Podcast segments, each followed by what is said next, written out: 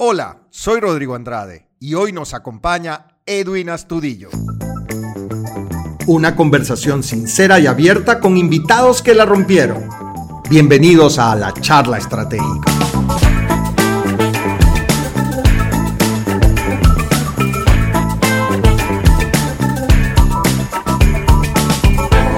Hola a todos, bienvenidos una vez más a la charla estratégica.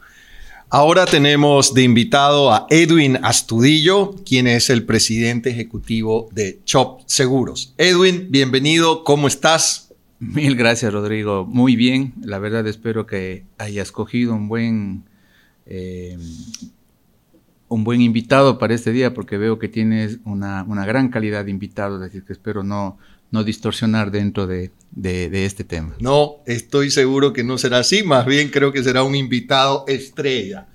Edwin, cuéntanos un poquito, eh, eres presidente ejecutivo de CHOP, pero cuéntanos un poco de, tu carrera, de tus inicios. Sé que tienes una larga, larga carrera en CHOP, en las distintas empresas que han ido eh, formando CHOP, así que cuéntanos un poquito de eso. Sí, bueno, Mira, eh, yo creo que entro a trabajar en el mundo de seguros muy joven, recién graduado del colegio, estudiando en la, en la universidad allá en Cuenca. Em, yo estudiaba en la noche y precisamente la idea siempre fue estudiar la noche para poder encontrar un, trabajo en el día. Un detalle que me faltó en la presentación es que Edwin es cuencano y creo que en su acento se, nos damos cuenta, se nota un poco. Se nota aún. Entonces, eh, y, yo entré por una manera, yo creo que como todos empiezan en seguros de una manera improvisada, casual, nunca esperada, porque yo no veo a los chicos, yo quiero trabajar de grande en seguros, a no ser que su papá sea algo de seguros, o sea, pero normalmente lo que menos quieren es algo en seguros, ¿no? Y, así fue para mí cuando me, salió esta oportunidad de, trabajar en seguros, la verdad no entendía ni siquiera qué hacían los seguros en el tema. Pero hay una, no sé si es una máxima dentro de seguros que una vez que entras es difícil de salir. Bueno, eso me pasó a mí. Yo entré muy, muy joven, em, haciendo el, lo defino siempre como el mejor trabajo del mundo. A esa edad, inquieto por los carros, inquieto por las motos, etcétera, etcétera. Y tenía un trabajo que era prácticamente en la calle, que era hacer inspecciones de seguros, de siniestros, de mercaderías, etcétera. Y yo era muy feliz porque salía, hacía las inspecciones, tomaba las fotos, hacía un informe, regresaba, presentaba y esa era eh, mi vida. Hasta que me ascendieron, ¿no? Y de ahí sí ya pasé a ser asistente. Pero parece que ese ascenso te dio más pena que alegría. Sí, la verdad, pero, pero digamos que ese ascenso es el que ya me comenzó a ubicar ya en la parte oficina, porque hasta antes de eso yo no sentía inclusive eh, eh, que trabajaba tanto en seguros, porque era hacer una inspección. Es como contratar un ajustador independiente y que te haga un trabajo de decir, dime este carro, cuáles son los daños de este carro. Entonces, casi no necesitabas un conocimiento de seguros, ¿no? Pero el momento en que paso adentro, paso al otro lado, es decir, a receptar esos informes y a comenzar a validar contra las coberturas de una póliza y bueno, empezar a hacer lo que es el trabajo del seguro, ver un siniestro cubierto, no cubierto, pero bueno, siempre empecé por el área de, siniestros. Bien, ¿y cómo así llegas a ser el presidente ejecutivo? ¿Qué camino tuviste que recorrer? Bueno, em, quizás una de las cosas que me dio mucha seguridad para poder eh, afrontar cada vez más desafíos fue el haber pasado esta compañía por gradas, no por ascensor. O sea, nunca hubo un salto gigantesco de un puesto a otro, siempre puestos por gradas, es decir, de a poquito, conociendo cada una de las diferentes instancias de la compañía, y eso yo en retrospectiva puedo ver de que, que te da mucha confianza para asumir los desafíos que te vienen un poquito más pensados adelante. O sea, tú imagínate por un instante que yo estando en esta posición y de pronto mañana me dan la posición de subgerente de reclamos o gerente de reclamos, la verdad, no, no sé si hubiera podido asumir un, salto de esa magnitud. Por eso lo que yo llamo es un ascenso por ascensor, un ascenso por las gradas. Un ascensor te dará un corto plazo fantástico, ganarás buena plata, harás buenas cosas, pero no sabemos si estarás preparado para los siguientes desafíos que te ofrece eso. Ascender y subir por las gradas, yo creo que esa es la diferencia en la que te va a dar una buena base que te va a permitir hacer haciendo ese crecimiento. Y yo empecé por reclamos, eh, luego pasé al área administrativa, Eh, en una primera etapa estuve casi cinco años en el área de reclamos, luego pasé a, ser gerente de la sucursal de Cuenca, y eso ya un poco me abría el espectro, ya había que hablar de, muchos temas, algo comercial, algo técnico, algo de reclamos. Y, posteriormente ah, hay un dicho, o sea, un cuencano no sale de Cuenca, dicen, ¿no? Porque siempre se aprecia una buena vida, se vive bien en Cuenca, es una ciudad pequeña, es eh, mini cosmopolitan, digamos, todo a la mano, todo bien, y la verdad es que hay una buena calidad de vida ahí. Eh, pero yo sí fui un cuencano que sí quería eh, no salir de Cuenca, sino crecer, pero la única manera de crecer era salir de, ese nido, de, ese calor de ciudad y, comencé a explorar opciones que, se presentaban en Quito. En Quito estaba nuestra matriz y coyunturalmente em, termino aceptando una posición de reemplazo del gerente técnico de la época que se iba a hacer una maestría en Estados Unidos y bueno, a mí se me presentó la oportunidad de reemplazarlo por el tiempo que duraba su maestría. Y así empezó mi coqueteo, digamos, con Quito pero después de haber tomado ese reto de un año, no volví más a Cuenca, porque luego ya la línea de carrera se me quedó ahí en el tema. Y coyunturalmente en ese año, yo entré, estoy en mi sexta compañía, en mi cuarta multinacional, sin haberme movido de esta empresa. E-, eso quería tocar el tema, porque Chop eh, se ha ido construyendo de fusiones, compras, adquisiciones. Eh, ¿Cómo ha sido ese proceso que me imagino que ha habido cambios de cultura, de propósito, de formas de liderazgo, y, creo que te has visto envuelto en, esos cambios. ¿Cómo, ¿Cómo, te has podido adaptar y la compañía en Ecuador, cómo ha podido adaptarse rápidamente a esos cambios? Sabes que ha sido una experiencia fantástica. Yo defino cada cambio, cada adquisición mini MBAs para mí, porque realmente ahí uno se da cuenta que cuáles son los procesos que probablemente marcan el éxito o el fracaso de una adquisición. Y, uno de los puntos claves es poder lograr que esas compañías se junten adecuadamente. Entonces, eh, cuando yo empecé, empecé en Hartford, Fire Insurance Company, una multinacional que duró muy poco en lo que yo estuve, digamos. Estuve un año y pasó a, pasó a llamarse Signa por la adquisición global que hubo en ese momento, que Signa compró las operaciones de Hartford. Entonces yo al año de que estuve en esta empresa ya viví el primer proceso de cambio, ¿no es cierto?, a Signa. Y quizás yo la marca que más recuerdo en todo este proceso ha sido Signa, porque Signa fue en mi formación, me acompañó en mi formación de joven, de adolescente, de profesional, y, eso es como recordar su primer amor, digamos, en realidad de negocios, ¿no? Entonces yo recuerdo, le tengo mucho cariño a Signa, em, y, yo recuerdo cosas como estas, o sea, yo corría carros en Cuenca y, y mi carro tenía publicidad de Signa, pero no era mi auspiciante Signa, era que yo quería que sea Signa. Y, que en realidad, tenías tanto orgullo de trabajar ahí orgullo que ponía la marca de Signa gratis. gratis, ponía, porque yo quería poner el tema y lo ponía en el carro, Signa y todo el tema. Y compraba también eh, algunos, eh, en nuestra casa matriz de Signa estaba en Filadelfia. Y ahí había un store de, de cosas de Signa, habían relojitos, camisas. Bueno, yo era que tenía todas las cositas de Signa porque los compraba en el store y todo el tema de ahí. Pues. Y en realidad es lo que, lo que me marcó mucho en, mi formación fue Signa. Pero casi 10 años después se da otra de las transacciones importantes en el mundo de seguros. Esta compañía creo que ha sido la protagonista de casi todas las transacciones importantes en el mundo de seguros, ¿no? Ya sea entre sus antecesores y la actual. Y a ti te ha tocado y me ha tocado estar en la mitad de todo. Totalmente, ¿no? Y, en, eh, y, en, y posteriormente a eso, ACE compra todas las operaciones de Signa en el mundo de propiedad. Signa se quedó operando en el mundo en la división de asistencia médica y vida. Y la parte de negocios de propiedad es la que termina adquiriendo ACE y nos pasamos a llamar ACE. Esa fue la tercera multinacional en la que entramos. Sin embargo, ahí Justo después de ese tema viene nuestra primera adquisición en el Ecuador, que fue comprar una compañía eh, en Quito que era Seguros Providencia.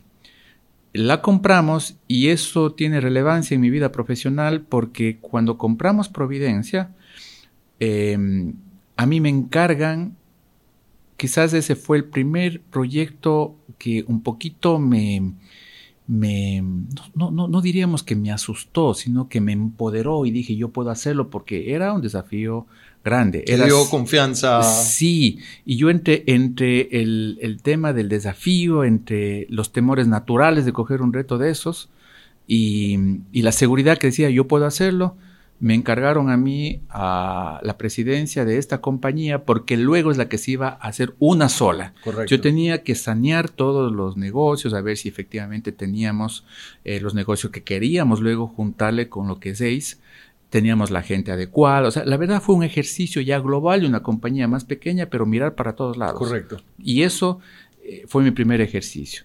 Cuando se terminó, a mí me dieron siete meses para hacer ese trabajo. Y a los siete meses que se terminó, eh, pues la compañía dijo, tú ya no vuelves a Cuenca. Yo, yo estaba en el mejor de los mundos. Vivía en Quito unos tres días a la semana, haciendo todos estos trabajos, y en Cuenca todavía seguía siendo el gerente de Cuenca. Okay. Entonces tenía lo mejor de los mundos. Claro. Y de ahí es cuando, después de que se concreta ya toda esa adquisición, ACE, Providencia, Signa, es que la compañía dice, tú no vuelves a Cuenca y te quedas en Quito. Okay. Así es que, okay. Posteriormente a eso, eh, en el año ya 2012, más contemporáneo, o sea, cuento los años porque ya están más cerquita, ¿no? Los otros estaban como muy... Mejor como, déjalo como, en sí, el están como muy para antiguos. que no hagan cálculos. ya, pero 10 años de atrás como que ya sé bien contar, ¿no? Entonces, finales del año 2011, eh, hacemos nuestra segunda adquisición local y compramos las operaciones de, de Río Guayas, ¿no? Que, que era parte del, del, del Banco Guayaquil y, y, eso nos pone en otro, eh, en otro aspecto alrededor de la geografía del negocio en el Ecuador. Nosotros hacíamos eh, poco auto, si lo hacíamos, y teníamos de alguna manera menos negocios en la costa. Y, y, Río Guayas tenía un posicionamiento más grande en la costa, nosotros más en la sierra, y eso complementó hasta ahora. Ahora somos quizás la compañía de seguros más equilibrada en cuanto costa hiciera en producción. Digo, okay. tenemos prácticamente como mitad mitad. Y, y, y, más o menos en ese momento la producción de Chop y Río Guayas era algo similar. Similar, ¿no? o sea, bastante casi, similar. Casi eso duplicaba Así es. Eh, el tamaño de, de, Ace en ese momento todavía. Así es. Okay. Eso duplicaba porque además no solamente era un tema de, de, de, del, del, tamaño del negocio que era importante, pero más bien era en dónde estaba ubicada esa compañía comprada para que estratégicamente nos sirva, no claro. solamente era comprar por comprar. Tamaño Entonces, y diversificación, diversificación, de líneas de negocio Así y geográfica es. también. Así es. Entonces eso nos daba una, una, una posición muy nacional, ¿no? muy redistribuida adecuadamente en el tema y eso no, nos gustaba. Eh, entonces, esa fue la, segunda adquisición local. Y finalmente, la, tercera adquisición, que hoy por hoy eh, es la más grande en el mundo que se ha dado, que es que ACE compra las operaciones de Chop, otra multinacional gigantesca. Y, claro, aquí a veces la confusión es cómo es que Ace compra Chop y se llama Chop. Justamente fue una decisión, nuestro, nuestro chairman a nivel mundial decía que fue una de sus decisiones más difíciles el tomar la decisión por cambio de nombre, porque tenía dos compañías potentes a nivel eh, regional, dos marcas buenas, de buen prestigio, buena reputación, pero había que vivir con una. Y, la idea fue ir por Chop, porque Chop es una, una, marca mucho más tradicional, mucho más longeva, más antigua, y, y obviamente ahí era una compañía que si bien mostró ser eh, muy potente alrededor de sus políticas y del negocio, pero era una compañía constituida en 1985, digamos. De acuerdo. De y Chop es una compañía de más de 100 años. De acuerdo. Entonces, Entonces a, a, pesar de ser sí. Ace quien adquirió Chop, el prestigio, la longevidad, el tiempo de la marca Chop fue la que eh, fue prioritario y se adaptó ese, se adoptó ese nombre. Así es. Y ahí es cuando uno comienza a tener todos esos aprendizajes, ¿no? Ver cómo a nivel, ser parte de, de, esas decisiones importantes, cómo a nivel la marca, cómo analiza el tema de qué me conviene más, qué me conviene menos, análisis de mercado, análisis de impacto, sí, por aquí pierdo algo, pero por acá gano otra cosa. Y, y además hay un tema muy importante, Chop es una compañía muy bien posicionada en los Estados Unidos. Estados Unidos como país es el mercado más grande de seguros del mundo. O sea, termina siendo más grande que incluso que continentes, ¿no? Y Chop eh, en Estados Unidos, ¿qué dentro del ranking de compañías, en qué puesto se ubica? No sé exactamente en qué puesto estaba, pero sí, sí puedo decir que Chop eh, tenía una penetración muy alta en lo que era eh, los negocios de líneas personales. Las mayores fortunas, no por sus fortunas, sino por, por, por sus dueños, tenían sus negocios asegurados con Chop, ¿no? Y eso le daba un prestigio, le daba una buena reputación, cosas que son muy difíciles de perder en el mercado más importante de seguros del mundo. Entonces, eh, tenía un muy buen posicionamiento en la parte eh, alta, digamos, del, negocio de las empresas. En cambio, Ace tenía mucho, mucha fuerza en el tema masivo, en el tema de diversificación. Hacía un buen complemento. Por supuesto, hicieron un muy buen complemento y eso es lo que nos llevó a, a tener una compañía desde el año 2015, 2016 mucho más potente a nivel mundial. De acuerdo. Edwin, moviendo un poquito de, tema, este, ya desde hace varios años eh, Chop aparece entre los primeros puestos de las empresas, eh, los mejores lugares para trabajar, de Great Place to Work y otros rankings que se hace. Quiere decir que hay un muy buen clima laboral y que se ha sostenido durante algunos años. Ah, para ti, ¿qué, significa esto? A veces alguna gente puede pensar que simplemente es un, premio, un ranking, pero tú cómo conectas el poder tener un clima laboral ah, de, buen, de buen desempeño, de buena calificación, con los resultados del negocio. ¿Crees que existe un vínculo, una correlación entre estos dos factores? Sin duda, y, para mí la relación más simple es tu casa, Rodrigo, ¿no? Si en tu casa se respira un buen clima, creo que es notorio que la gente quiere volver a tu casa, que tus hijos quieran volver a tu casa, ¿no? que la familia quiere estar ahí, porque el, clima de mi casa es lindo, entonces quiero estar en la casa, quiero sentirme bien, quiero sentirme cómodo. Yo siempre he dicho que cuando uno quiere ir a la casa, llega a la casa y se da dos o tres manzanos antes de entrar, es una alerta temprana de que algo pasa algo pasa en el clima de la casa, digamos, ¿no? O sea, y la compañía no es distinta porque pasas más horas laborables en la compañía que en la casa. De acuerdo. Y la compañía es exactamente igual. Es como eliminar los lunes largos, feos y perezosos, ¿no? Del pensamiento de la gente. ¿Cómo, cómo eliminas eso?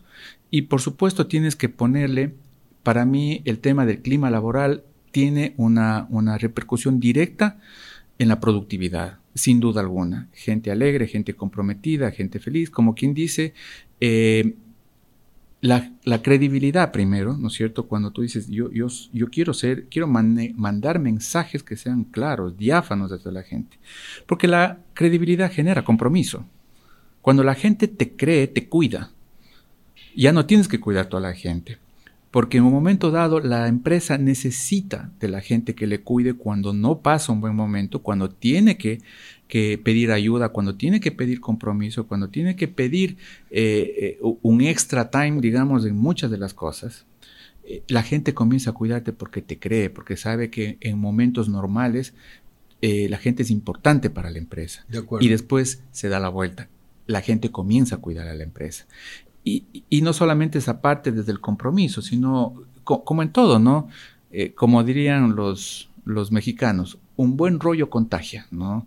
una buena vibra se siente y la gente quiere estar ahí, eh, con menos reglas, pero con más responsabilidad. Para mí eso es importante. O sea, menos reglas como, como cuando tú crías a los chicos y tienes muchos no, no a eso, no a eso, no a eso, no a eso esas muchas reglas son limitantes en algún momento. Yo prefiero ir al compromiso. Te comprometes a esto, a esto, a esto, a esto. Y, desde tu posición de presidente o de CEO de, CHOP, eh, ¿cuáles creen que son los factores claves o cuáles eh, son las acciones que tú llevas a cabo para, para facilitar, ayudar, habilitar que este clima laboral se mantenga en, en el mejor desempeño?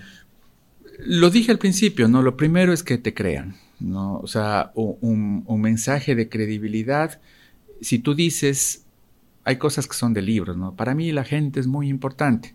No, no lo decimos. Tiene que sentirlo y tiene que sentirlo con, esa parte de, entrar a un lugar y respirar, que se respire, que se siente, ¿no? Con reglas eh, muy claras alrededor de eso, porque em, a la final desaparece la cultura del miedo, aparece la cultura del compromiso, porque hay estilos y estilos de administrar, y, administrar desde la ansiedad, administrar desde el miedo, administrar desde el castigo, eh, realmente no genera compromiso y no genera tampoco un buen clima pero administrar desde el compromiso, desde juntarle, que tengan claro cuál es el horizonte que tiene la compañía, dónde quieren llegar, que tengan una muy buena comunicación, que se promueva un buen clima, que se promueva un, sobre todo una buena convivencia, ¿no? Sin pasiones bajas, como se dice, tratando de respetar siempre a, las personas y sobre todo, eh, no solamente diciendo, sino haciendo de que el futuro que tiene la gente en esta compañía eh, lo vamos a, proyectar, lo vamos, la gente talentosa tiene que catapultarse. Entonces, e, ese tipo de cosas eh, hace que también cuando tú tienes una empresa claramente enfocada en eso, esto también es un tema de, de publicidad de voces, ¿no? Y eso atrae talento. Entonces la gente también dice, ve, yo he oído que aquí se trabaja muy bien, se, eh, eh, respira bien, se cumple la palabra, se paga a tiempo, etcétera, etcétera. Eso hace que el talento también diga, me, interesa, trabajar en ese. Y te atrae talento, entonces el atraer talento, que es una de las claves de una empresa, uno siempre tiene que contratar. Y retener el talento. Retener y contratar gente más preparada que uno. De acuerdo. ¿no? Y, para eso tienes que tener un lugar atractivo. Y, y, y dedicarle menos tiempo a vender ya a la compañía como tal, sino que ya se venda sola a raíz de muchos de los temas, pero que, que se pueda a su vez sentir y palpar que esto genera una productividad importante. Edwin, durante la pandemia pues cambió muchas ah, formas, métodos de trabajo, eh, tuvimos que adoptar teletrabajo, sé que ustedes estuvieron todos, 100% de los colaboradores, muchos meses en teletrabajo. Eh, ¿Qué, ¿Qué cambió esa, esa relación? ¿Cómo mantener un buen clima laboral eh, no estando juntos? Y, lo que me importa también conocer es cómo ves a futuro eh, qué será el, trabajo. ¿Qué, cómo te imaginas? ¿Vamos a volver a, las formas de trabajo anteriores? ¿Hay cambios? ¿Qué sacaste de experiencia durante la pandemia que nos pueda ayudar a ser más productivos eh, en el futuro? Yo creo que, yo creo que lo primero fue, eh, yo lo veo así, fue una, una pausa, un frenazo en el mundo que te llevó a pensar un poco, ese frenazo que vivimos tan rápido que no nos damos cuenta lo que va pasando por nuestra vida. A la fuerza tuvimos que parar, frenar y un poquito refocar a ver qué nos está pasando. Y sobre todo algo que, que fue creo que un mensaje universal, nuestra fragilidad. ¿no? Somos frágiles, no somos poderosos. El poderoso es igual de frágil que el no poderoso. Y esa igualdad terrenal que nos dio este mensaje de la pandemia nos hizo replantear de que sin los otros no somos nada. En ese momento solo pensábamos cómo salir juntos de este tema, cómo hacer que todo esto pase rápido, que llegue la calma y que obviamente pensar en todo lo que teníamos, porque ese es uno de los errores. Nunca pensamos en lo que tenemos, sino en lo que nos falta. Todos los días amanecemos, vamos a desayunar, comemos, vamos al trabajo y todo, todo nuestro diálogo todo el tiempo está en lo que nos falta, nunca en lo que tenemos. Y aquí fue al revés. Aquí fue pensar en todo lo que teníamos, ¿no? Y que de alguna manera estaba eh, en algo de riesgo. Eso, eso nos, nos hizo replantear algunas cosas. Primero, eh, pensamos en nuestra gente, cómo estará, porque las circunstancias eran distintas, algunos estarán en una mejor condición que otra. El factor miedo fue un tema relevante en el tema cómo afrontar o no afrontar este tema y sobre todo las condiciones, a veces unos con lugares más amplios como para vivir con tres, cuatro hijos, otros con lugares más chicos, o sea, era una realidad tremenda. Entonces lo primero que hicimos es mejorar nuestra comunicación nuevamente, ¿no? Y, y comenzamos a tener mucha frecuencia a nivel de comunicación eh, sobre todo comenzar a tener esa importancia de cuán, cuán, cuán relevante era estar conectados con todos, con los clientes, con los empleados, con sus familias. O sea, la verdad ya analizábamos un poco más el entorno. ¿Por qué? El centro no era el negocio, el centro era la persona. Y cuando el centro es la persona, hay muchos factores que a lo mejor eran invisibles en esa velocidad normal del negocio. ¿Qué va a pasar ahora hacia el futuro, ¿qué nos ha traído en este tema? Yo creo que la pandemia trajo dos grandes revoluciones, muy, muy grandes revoluciones. La una, la digital, ¿no? Nunca han habido tantos cambios en lo digital en tan corto tiempo. Me refiero al espacio de tiempo con la cantidad de cambios en lo digital, porque fue forzado, fue obligado. A la gente ya no había que convencerle que haga, sino era un tema de vivir o no vivir comercialmente hablando. Y, de alguna manera la tecnología estaba ahí, pero la adopción era un poco más lenta y esto nos forzó a, hacerlo. Así es. Cambiar hábitos. La resistencia a la gente a empezar a usar temas digitales porque la comodidad, creíamos que era un ah, qué pereza, estar, no, inseguridad. total. Yo, yo voy a, físicamente me voy al lugar, porque ese era uno de los grandes cambios. La gente iba físicamente a un lugar, pero al menos durante tres meses no podía ir a ningún lugar. ¿Cómo hacía para...? Entonces ahí aprendió a la fuerza. Para mí esa es la primera gran revolución. Y la segunda gran revolución es la de sostenibilidad.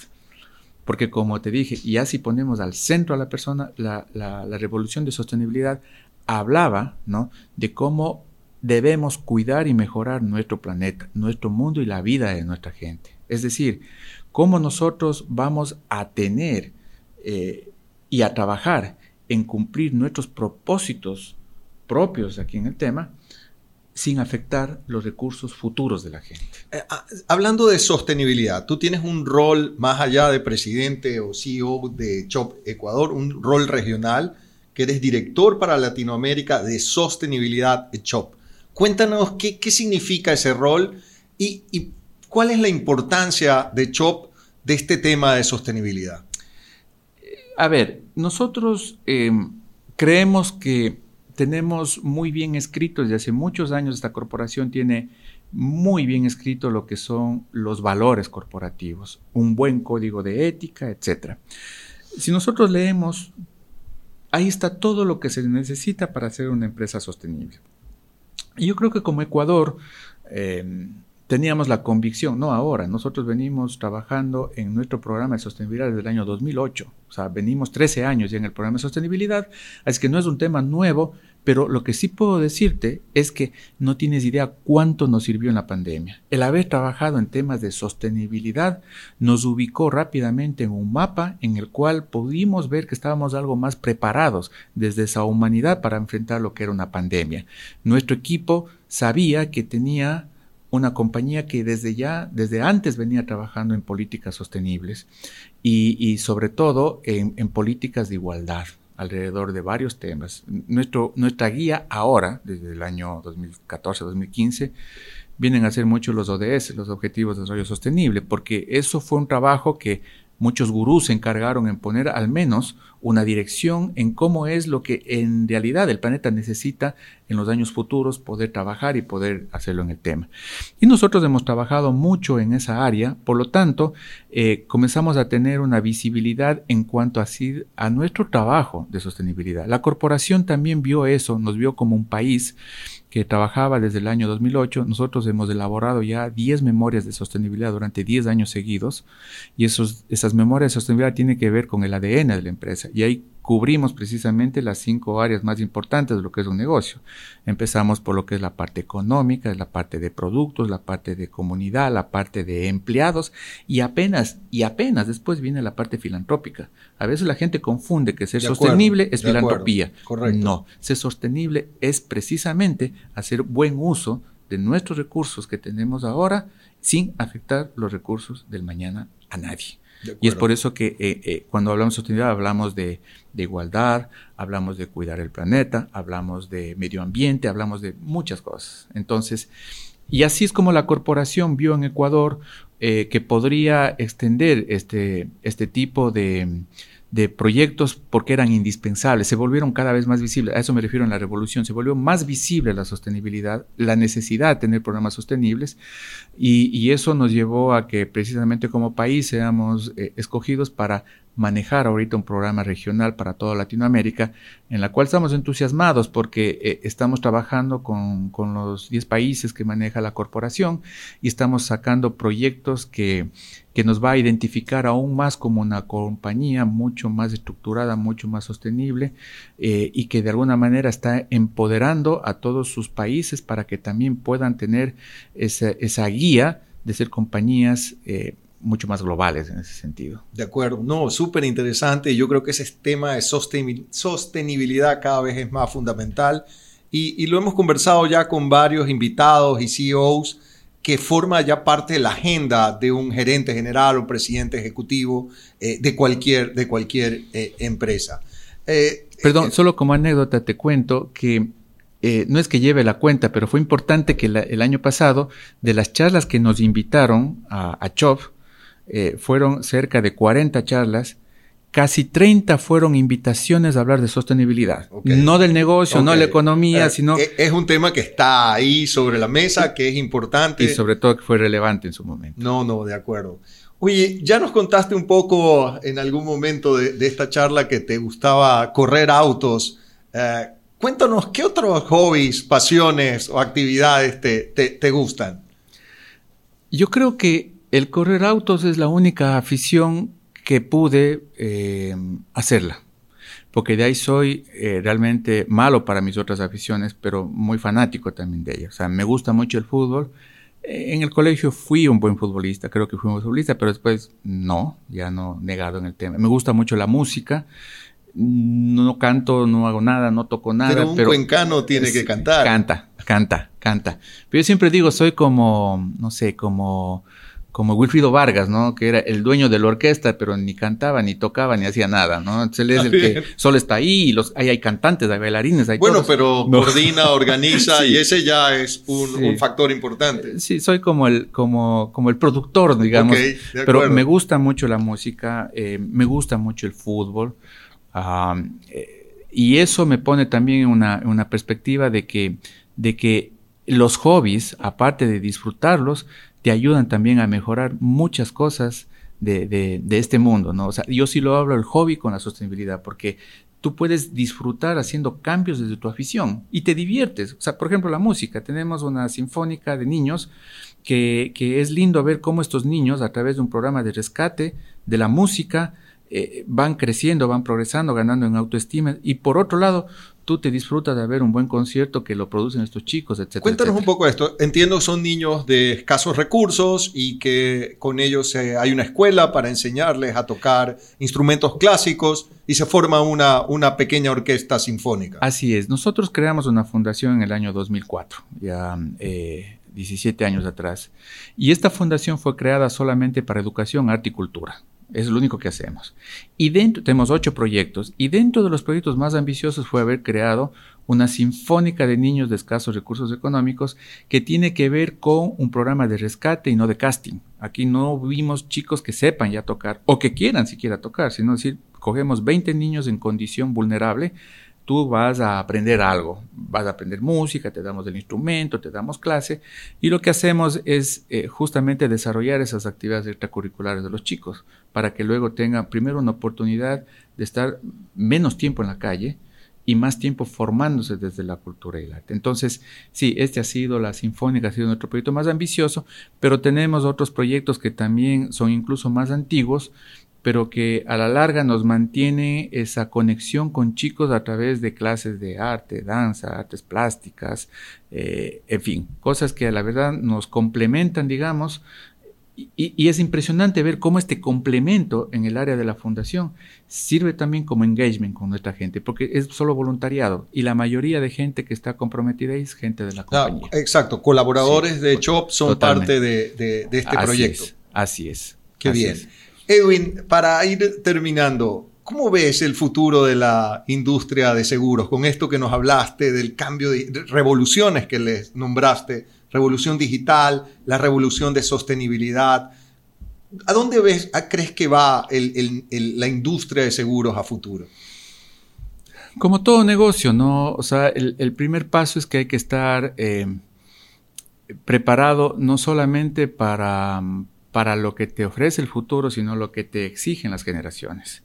Y mucho de eso tiene que ver con lo digital. O sea, si nosotros no, no, no nos ponemos a la vanguardia, eh, yo sigo pensando que de la forma como nosotros hoy por hoy vendemos los productos, no solo nosotros, las empresas en general, solo podrán estar tranquilos vendiéndole a esta generación. A la siguiente generación, no. Necesitamos un producto moderno, necesitamos un producto tecnológico y necesitamos un producto sostenible, porque son mucho más exigentes. Las generaciones eh, que, nos, que nos vienen atrás, bueno, en mí saltando creo que unita ya más para atrás todavía, pero vienen realmente cargados de, de muchos más desafíos para los creadores en el tema.